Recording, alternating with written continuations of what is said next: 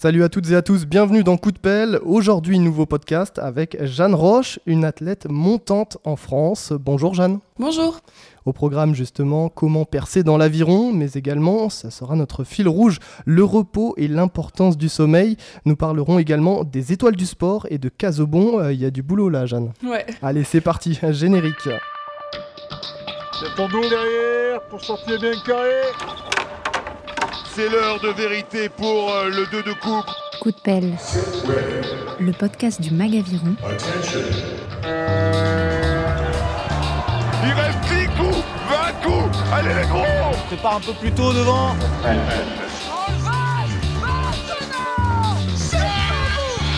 présenté par Thomas Pronguet. Jeanne Roche, rameuse en équipe de France en 2020. Vous êtes au pôle de Lyon et euh, on a un plein parcours de sélection actuellement.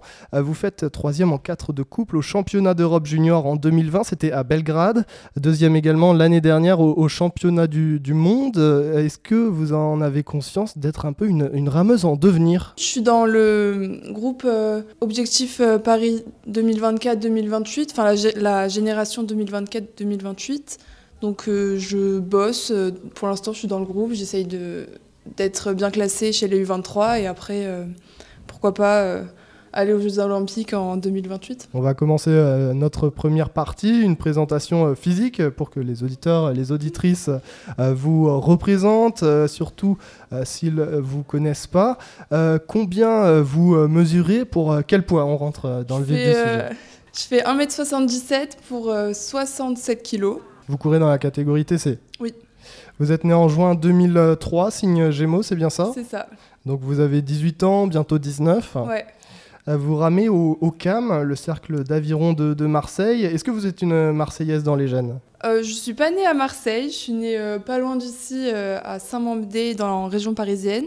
Et mais sinon, j'ai vécu toute mon enfance à Marseille et j'ai fait toutes mes années d'aviron au cercle d'aviron de Marseille. Voilà, bah pour les auditeurs, les auditrices, nous sommes à Vers-sur-Marne aujourd'hui, Euh, encore une fois, hein, décidément sur le futur plan d'eau olympique, euh, parce que Jeanne, euh, justement, va commencer un stage en équipe de France. Comment va se passer ce stage? On aura l'occasion d'en d'en reparler. Alors, c'est un stage de préparation pour la régate de sélection.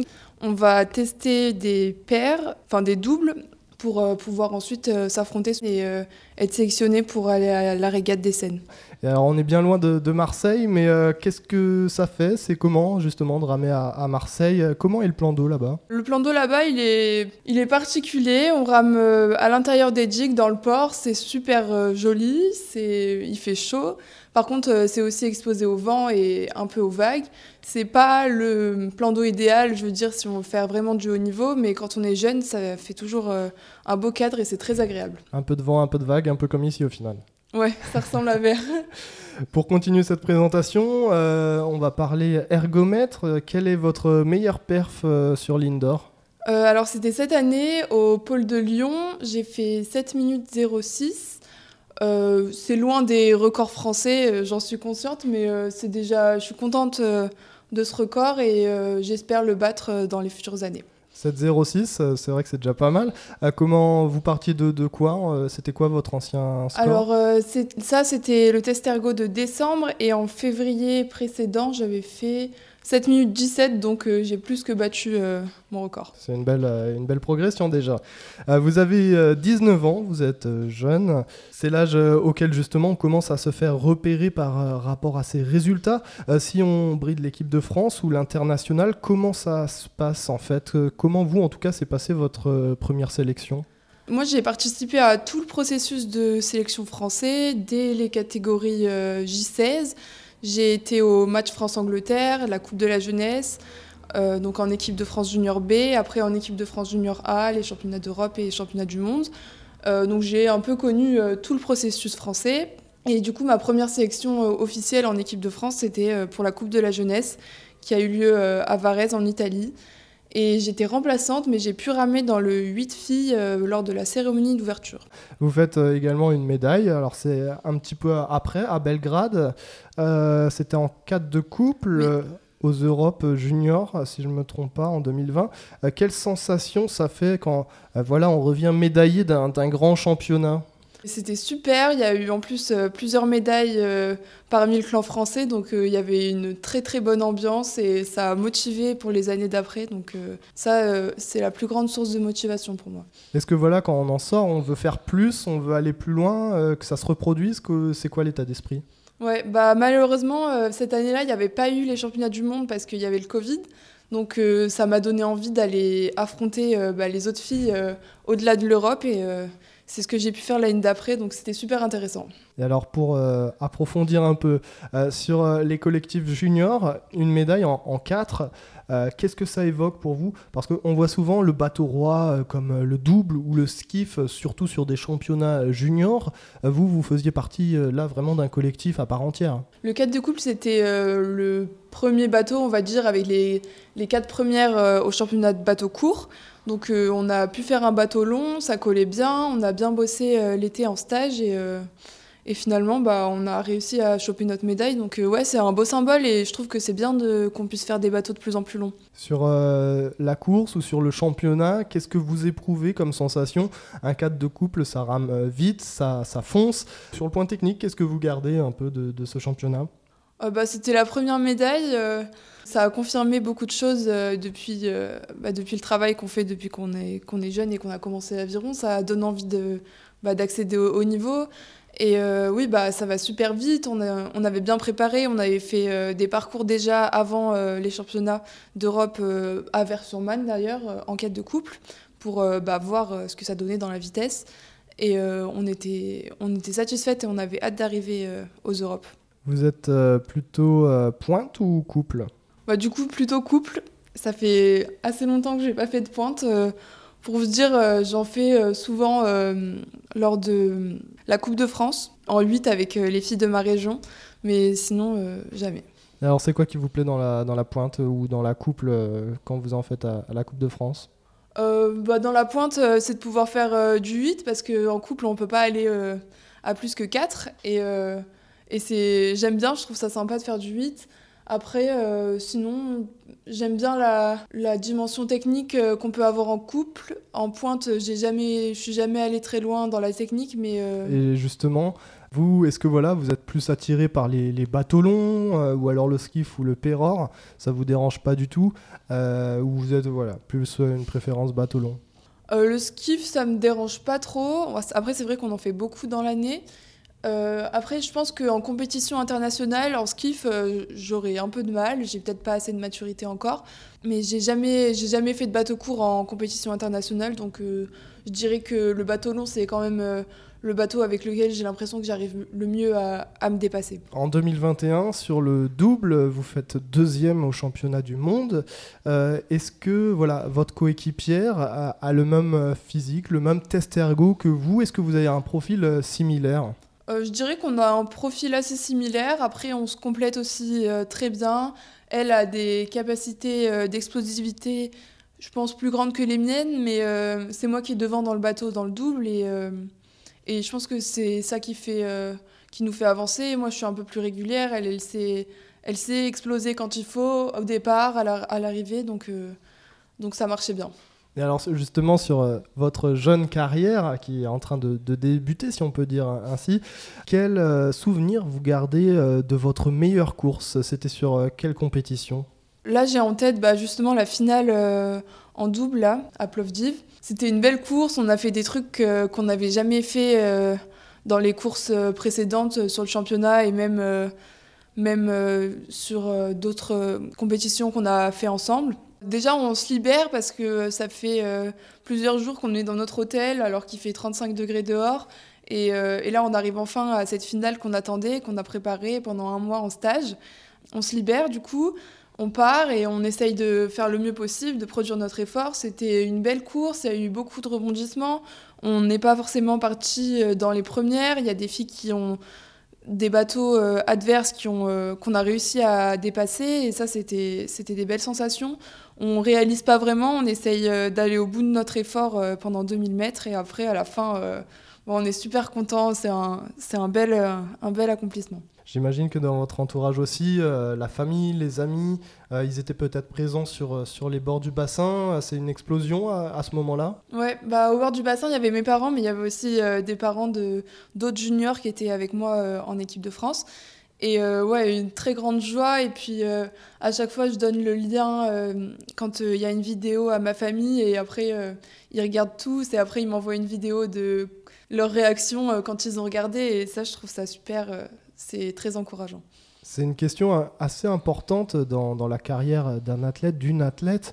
Euh, est-ce que justement ce sont les victoires qui vous portent ou bien derrière la motivation, c'est-à-dire les victoires pour les autres, on parle de votre famille, de vos amis là, ou derrière la motivation est aussi surtout personnelle? Je pense que la motivation doit être surtout personnelle parce que, parce que sinon euh, ça peut être euh, bah, néfaste. Euh, mais, après, c'est vrai que ça fait plaisir et que c'est très important de partager la victoire. Et la motivation euh, vient, des victoires, mais aussi euh, parfois des échecs qui nous donnent envie de, bah, prouver qu'on peut, de se prouver à soi-même, mais peut-être aux autres, qu'on est capable de, faire mieux et d'arriver plus haut. je pense à la cité phocéenne et je peux m'empêcher de, voir la mer, forcément, Marseille. Est-ce que l'aviron de mer, ça vous attire? Vous en avez déjà fait ou du beach rowing? Euh, j'en ai jamais fait, mais j'aimerais bien essayer. J'aimerais bien essayer le beach rowing. Pourquoi pas? Euh, J'ai jamais eu l'occasion. Dans mon club, euh, c'est vrai que l'aviron de mer, c'est plus destiné aux, loisirs qu'à ceux qui font de la compétition. Mais après, j'en ai déjà fait en été pour me détendre et après sauter du bateau et aller dans l'eau. mais, mais sinon, j'en ai jamais fait vraiment en compétition. Est-ce que c'est quelque chose qu'on pourrait envisager avec euh, le cadre de la Fédé, avec vos entraîneurs, justement, de faire des coupures sur, euh, par rapport au, calendrier classique, tout en allant aller peut-être chercher aussi une médaille en, mer ou sur certains championnats?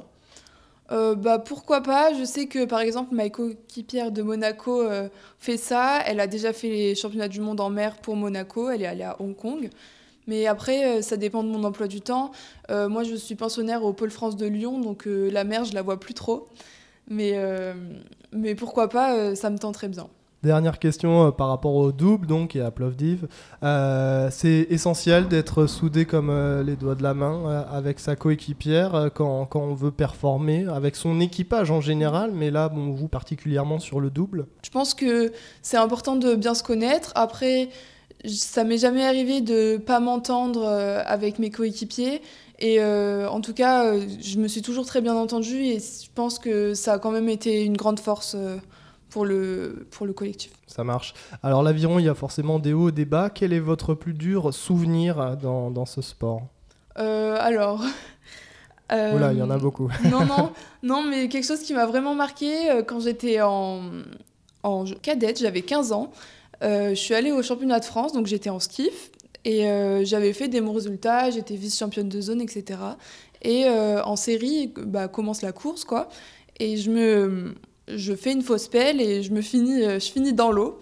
Donc directement, en fait, ça m'a, ça m'a éliminé des demi-finales A et B et je pouvais seulement accéder aux finales C maximum.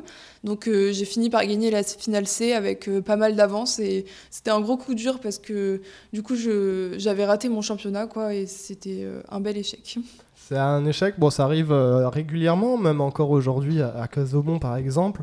Est-ce que, voilà, quand on remonte sur le bateau, quand on doit après aller faire la finale C, qu'est-ce que vous éprouvez à, ce moment-là Et surtout, l'après, l'après-championnat, comment vous remettez en question? Comment vous passez surtout outre euh, cet échec, mais qui fait aussi partie euh, de la vie des athlètes bah, J'étais jeune, j'avais, j'avais 15 ans, j'ai fini mon championnat. En plus, mes parents étaient venus exprès de Marseille à Livourne pour me voir et tout ça, c'était assez décevant. J'ai fini mon championnat, après je suis partie en vacances avec eux, j'ai essayé d'oublier et je suis revenue euh, encore plus forte la saison d'après et j'ai fait vice-championne de France en skiff. voilà, la revanche est prise. Voilà. L'aviron, c'est bien sûr un sport d'endurance.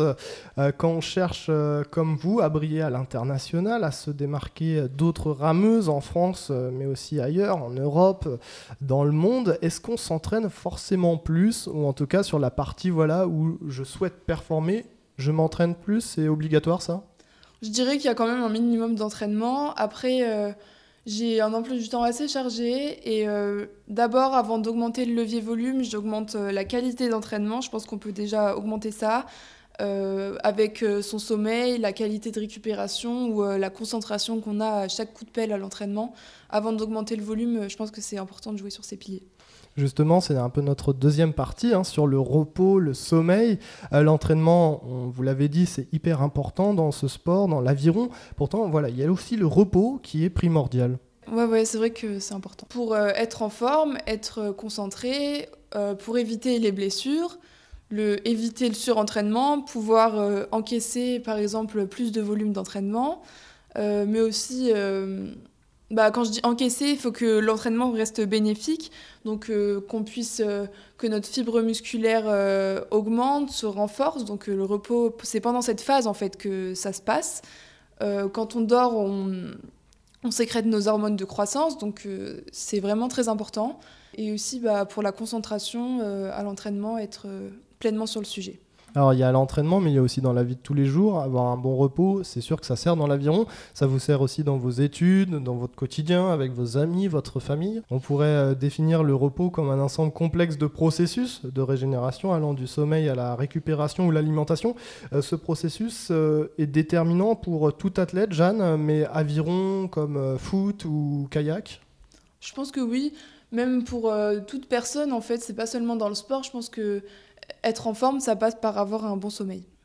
On dit souvent que faire du sport fait mieux dormir. Euh, est-ce que c'est vrai concrètement Qu'est-ce qui se passe quand, on, quand on dort On régénère euh, ses muscles, les fibres musculaires, vous l'avez évoqué? Oui, oui. Euh, alors, oui, j'ai l'impression que faire du sport fait mieux dormir. J'ai pu tester ça, par exemple, quand je suis en vacances et que je m'entraîne pas. Parfois, le sommeil est plus compliqué à trouver, alors que bah, quand on fait du sport, on a peut-être plus de fatigue ou on sollicite un peu plus notre corps et ça fait dormir. Ou alors, je euh, je sais pas, peut-être qu'on sécrète une hormone qui nous donne envie de dormir et ou nous aide. Comment vous avez géré euh, Casobon sur euh, le plan sportif? Vous faites troisième finale B chez les seniors femmes, euh, donc en 7-48. comment vous l'avez géré sur le plan sportif et sur le plan du repos? Alors déjà, je suis arrivée le mercredi, je suis allée sur l'eau, on a fait une petite sortie de décrassage sans, sans pression. Et ensuite, le soir, j'ai essayé de garder mon rythme de sommeil, c'est-à-dire que je me suis couchée vers 22h30 et réveillée assez tôt, pas trop tard, même si dans la journée j'avais rien de spécial. Le matin, du coup, j'ai fait l'entraînement et l'après-midi, euh, du coup, on avait une après-midi de repos.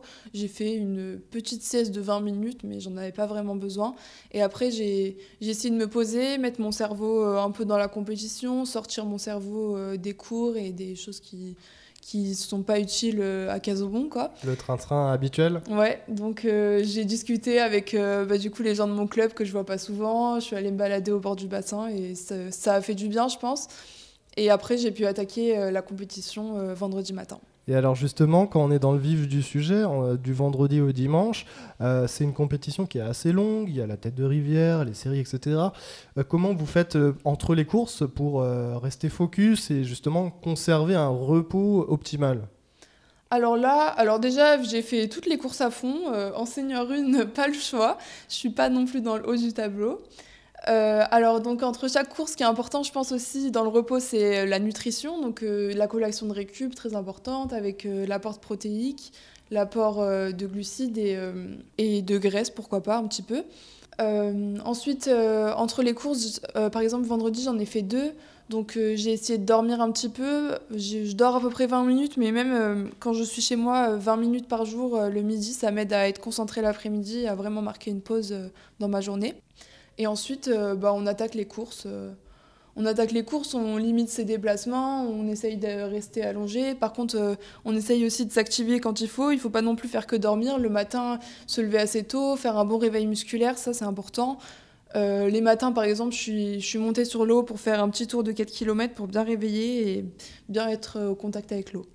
Au final, Casobon, ou en, championnat, en compétition, euh, classiquement. Est-ce que vous, essayez de garder vos habitudes de la semaine, donc c'est-à-dire vers, me coucher vers 22, 22h30, euh, et juste le matin on se réveille plus tôt pour faire l'échauffement musculaire. Mais est-ce que voilà, vous essayez de garder quand même une continuité pour pas venir casser le rythme? Euh, Oui, j'essaye de garder une continuité. Après, si je me lève vraiment plus tôt, j'essaye de me coucher plus tôt. mais là, là, ce week-end-là, c'était les horaires étaient assez favorables. J'avais pas trop à changer mon rythme. Donc je me levais vers 7h15, 7h20 et je me couchais vers 22h30. Alors il y a le repos pour euh, régénérer les, des fibres, c'est dans cette phase euh, aussi de régénération cellulaire que l'on grandit, que l'on vieillit, etc. Et il y a aussi le repos afin d'économiser ses forces. Euh, c'est deux choses différentes. comment on distingue l'un de l'autre Économiser ses forces, par exemple, quand on est sur le bassin entre deux courses, qu'est-ce qu'on fait ou qu'est-ce qu'on fait pas? Euh, alors on essaye de... Bah déjà, après la course, euh, c'est important de bien récupérer, même si on a l'impression qu'on est actif, mais faire 25 euh, minutes, 30 minutes sur l'ergomètre ou d'aller courir pour bien éliminer tout l'acide lactique qu'on a, a dans les muscles. Ensuite, bah, on essaye de se poser, de ne pas être sur les jambes, d'essayer d'être dans une position confortable. Euh, de pas, oui, ça, me paraît évident, mais de pas être au soleil, euh, de bien se couvrir la tête s'il fait chaud, ne pas avoir trop chaud s'il fait chaud, donc euh, mettre par exemple un t-shirt mouillé pour pas avoir chaud. même quand on monte à la course, si le soleil tape, mettre une casquette, voilà, bien s'hydrater. Au final, euh, voilà, certains de ces conseils, euh, qu'on soit un petit compétiteur ou qu'on bride euh, l'équipe de France, c'est les mêmes pour tous et toutes? Ouais, et je pense qu'il y a vraiment une éducation dans l'aviron. Enfin, en tout cas, moi, en club, des minimes, on m'a dit, entre les courses, tu t'assois à l'ombre, tu mets les jambes en l'air contre un arbre, tu, bois de l'eau, tu bois de l'eau, tu t'hydrates, sinon ça enlève la performance. On nous a toujours rabâché ça dès 14 ans, donc je pense qu'il y a vraiment une discipline sur ça. Lundi, après euh, Casobon, justement, pour vous, c'était quoi, Jeanne? C'était entraînement ou repos du coup? Non, c'était repos. C'était repos, bon, déjà pour euh, régénérer les muscles qui ont bien été utilisés ce week-end. Et, euh, et, aussi, bah, mentalement, ça fait du bien de se dire qu'on a une journée off, qu'on n'a rien de prévu, qu'on fait ce qu'on veut. Donc, repos. Ne pas s'entraîner euh, justement pendant un ou deux jours, euh, est-ce que ça joue vraiment sur, euh, sur vous, sur votre mental, sur votre corps, sur le, mental, ou en tout cas, voilà, pour les sportifs, est-ce que c'est important de faire quelques jours off comme ça? Bah après une compétition importante où on s'était vraiment conditionné, que c'était un des objectifs principaux de l'année, je pense que oui, ça fait du bien et qu'on en a besoin avant de repartir parce que sinon c'est difficile d'embrayer direct sur la suite. Sinon, dans l'année, si on est crevé et tout ça, euh, je pense que c'est important aussi de prendre des jours, euh, ça fait du bien. Et c'est une, vraie question. Euh, est-ce que c'est facile de se reposer tous les jours Vous l'avez déjà un peu évoqué. Comment vous faites? Alors ouais, parce que on a tous un emploi du temps plus ou moins chargé. Moi, c'est assez difficile. Souvent, j'ai une pause entre mes cours de midi à 14h, donc je, je mange jusqu'à 13h. Et après, je fais une sieste de 20 minutes où j'essaye de penser à rien, de sortir de mes problèmes si j'en ai dans la journée, de, de me poser euh, pendant 20 minutes, essayer de dormir. Au début, euh, j'arrive pas forcément à dormir à chaque fois, mais, euh, mais ça fait du bien, ça fait une vraie pause. Merci euh, pour ces euh, conseils, pour vos conseils. Euh, on continue avec notre partie un peu plus perso pour mieux vous connaître. on sera sûrement amené à vous croiser de, plus en plus sur les bassins, Jeanne, je l'espère en tout cas. Et puis c'est intéressant de parler de, cette naissance de votre carrière d'athlète international, car des rameuses ou rameurs espèrent faire comme vous. comment ça se passe votre quotidien, la vie de Paul à Lyon Vous dormez dans le hangar à bateau? Alors à Lyon, euh, moi je fais euh, une école d'ingénieur du coup. Donc euh, je dors à côté de mon école parce que j'ai quand même pas mal cours. Et puis en plus au pôle, en gros c'est dans un grand parc, donc c'est à l'extérieur de Lyon. Il n'y a pas forcément moyen de loger à côté, à part si on est dans la mythique maison des rameurs. Euh, c'est quoi cette maison? Alors c'est euh, une maison, euh, une espèce de colocation qui est gérée par le pôle entre les rameurs du pôle. Donc on peut faire une demande et loger. Il y a du monde qui est passé par là, Jérémy Azou, Claire Beauvais. Claire Beauvais d'ailleurs qui est partie cette année de la maison des rameurs et maintenant on se retrouve avec que des garçons là-bas je crois. Il y a par exemple Ferdinand Ludwig. Ok. Alors donc vous, vous êtes proche de votre école, vous êtes étudiante, vous souhaitez devenir ingénieur. pourquoi avoir choisi ce métier? Euh, alors parce que je suis euh, assez intéressée euh, par les sciences, par surtout par les constructions, peut-être un peu le bâtiment. J'ai pas encore choisi mon département futur, mais mais oui le génie civil, pourquoi pas. Et j'ai toujours aimé bah, du coup l'école, les cours et je, suis très contente d'être dans une d'être dans une grande école comme ça parce qu'il y a une vraie ambiance et je peux rencontrer des gens qui sont qui sont à fond aussi euh, dans les cours et qui, qui ont des ambitions euh, tout aussi importantes que les ambitions sportives. Ça, c'est important pour vous, justement, la valeur travail, étudier, etc., bachoter, c'est quelque chose qui, qui vous correspond? Oui, plus ou moins. Après, c'est assez difficile avec le sport de concilier les deux. Mais, mais je trouve ça intéressant. Et en plus, je suis dans une filière du coup sportive de haut niveau.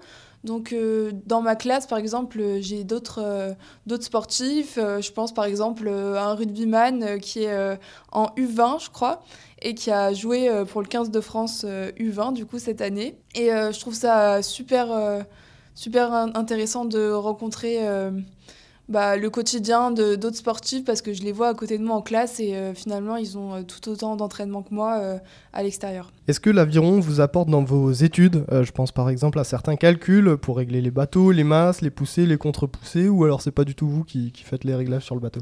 On nous apprend à faire les réglages, je sais plus ou moins faire. après, je suis pas sûre que mes études apportent à l'aviron et inversement. Euh, ce qui m'intéresse quand même euh, à l'aviron, je trouve ça intéressant, euh, la technique, donc la, matière des bateaux, comment on arrive à les perfectionner, comment on fait le moule d'une coque pour qu'elle aille plus vite. ça, je trouve ça super intéressant. Et puis, on travaille de plus en plus avec la technologie en bateau, donc bah, les bateaux connectés ou quand on connecte nos dames de nage, qu'on voit la puissance qu'on délivre au bout en chiffres réellement. Donc, ça, par contre, euh, ça m'intéresse beaucoup, euh, la technique. Vous avez vraiment un profil ingénieur. ouais. Euh, quelle est votre plus grosse passion en dehors de l'aviron, à part la sieste? Alors, depuis que je suis petite, j'aime bien me ressourcer. Du coup, quand je rentre chez mes parents à Marseille, on a un voilier. Mon père est passionné de voile, il a fait des compétitions en voile. Et du coup, j'aime bien aller en mer avec ma famille, mes amis. Euh, quand j'étais petite, on est parti, on a traversé plusieurs fois la Méditerranée pour aller en Corse et, euh, et euh, j'aime beaucoup la voile et, la mer. Ah, c'est tarpin bien mm. Est-ce que vous parlez comme ça à Marseille ou vous évitez bah, C'est vrai que j'ai pas trop l'accent marseillais. Je l'ai eu quand j'étais petite, mais mes parents, du coup, je viens pas de Marseille, donc ne l'ont pas, donc j'ai jamais réussi à le choper vraiment. mais si je veux, j'arrive à l'avoir. Le dialecte, oui. Le dialecte, un petit peu. Bah, je le connais. je le perds de plus en plus. Quel est le côté le plus surprenant euh, de votre personnalité, Jeanne, qu'on n'imaginerait pas, par exemple, en vous croisant sur, euh, sur un bassin? Euh, Alors, bah, déjà, peut-être la dimension scientifique, que je m'intéresse vraiment bah, aux sciences et, et, que je fais une grande école d'ingénieur.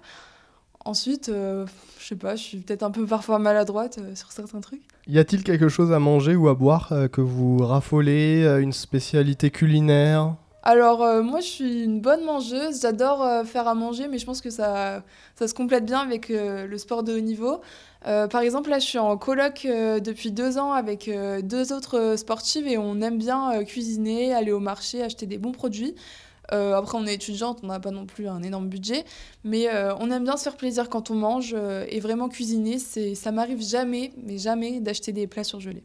Et alors, par exemple, un, plat que vous aimez faire? Par exemple, un plat que j'aime faire, les aubergines à la parmesane ou, ou, des tartes ou des quiches à différents, différents goûts.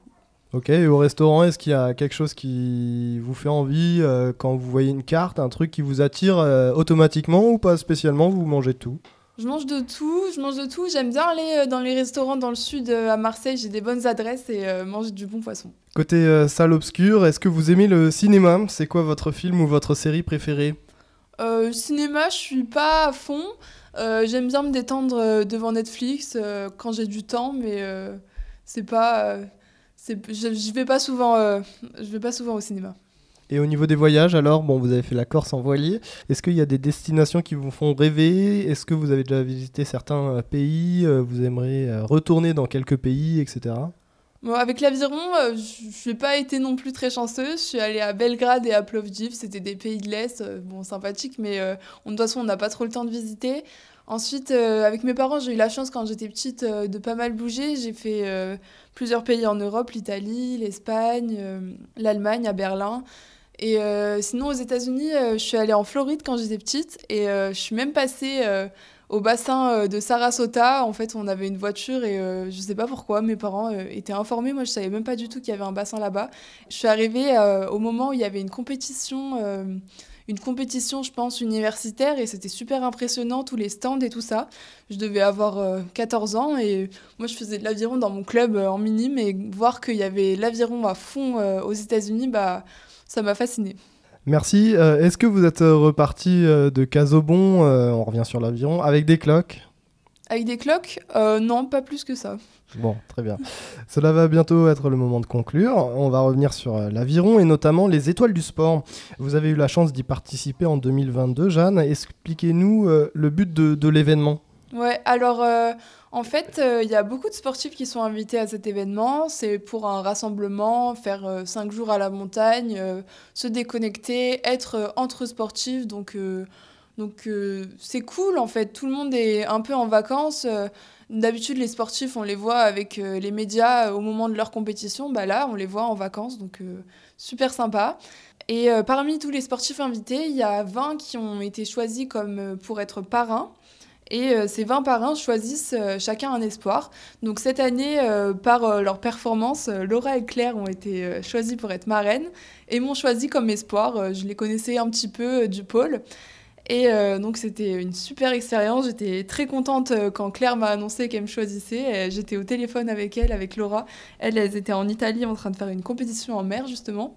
Et donc on est partis ensemble en décembre, euh, juste après le test ergo de 5000 mètres à Tignes et on a fait cinq jours de, de ski, d'activité. C'était complètement fou en fait. J'étais bah, j'étais dans le bain quoi avec plein de sportifs j'ai rencontré euh, beaucoup de gens qui étaient euh, à Tokyo des espoirs euh, dans plusieurs sports je pense par exemple à Garance Meyers qui est une skieuse je vois que cette année c'est peut-être les étoiles qui l'a un peu aidée mais elle s'en est super bien sortie euh, dans sa saison. Elle a, eu, euh, elle a fait 5 médailles, je crois, au championnat de France, dans toutes les parties du ski. Donc, je crois qu'il y a le slalom, le géant, et je sais plus trop quoi d'autre. Mais euh, super, donc vrai, c'était une super fille.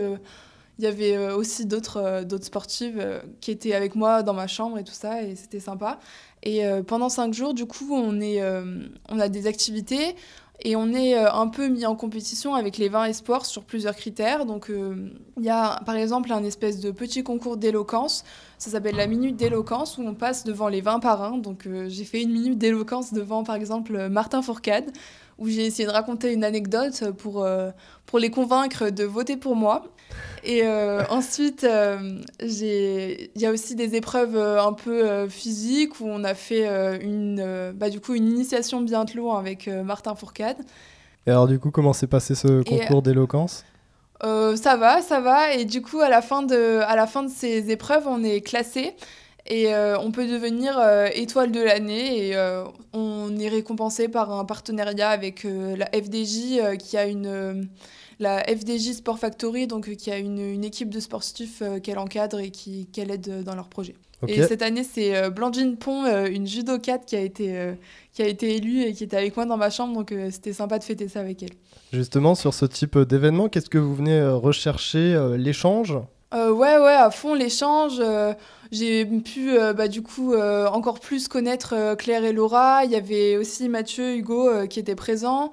Donc on échange avec eux, mais on échange aussi à table avec d'autres sportifs.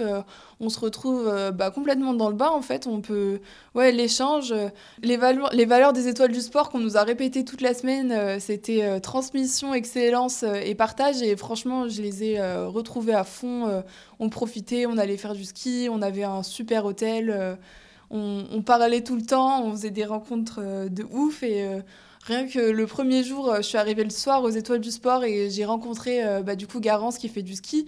On était tellement excités, on a reçu plein de, une grosse dotation, on, rencontrait tout le monde, donc on, a, on s'est assise dans un canapé, je la connaissais pas et on a parlé pendant trois heures de nos sports et de ce qu'on allait, vivre cette semaine. Alors sortant des Étoiles du Sport, qu'est-ce qu'on ressent? On est boosté un peu, on prend un petit coup de fouet et hop, on repart pour la saison?